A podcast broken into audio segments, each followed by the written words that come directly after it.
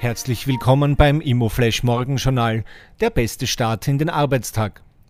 Diese Ausgabe widmet Ihnen Turner und Townsend, Ihr Partner für komplexe Projektsteuerungsprojekte in Österreich und Deutschland. Besuchen Sie uns auch auf der Expo an unserem Stand A1 110. Heute ist Dienstag, der 12. Oktober und das sind die Schlagzeilen. LEG Immobilien und Adler Real Estate mit Milliardendeal. Der deutsche Immobilieninvestor Adler Group beginnt mit einem groß angelegten Verkauf von Wohnungen.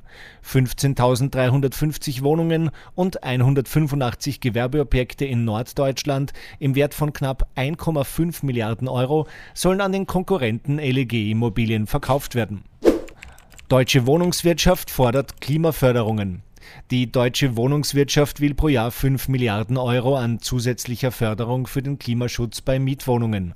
Das teilte der Spitzenverband der Wohnungswirtschaft GDW gestern in München auf der Immobilienmesse Exporeal mit. Die spannendste Meldung heute früh. Heimische Shoppingcenter immer mehr unter Druck. Seit Beginn der Pandemie haben in Österreich die Eigentümer der knapp 150 Shopping-Malls etwa 200 Millionen Euro an Mieteinnahmen verloren.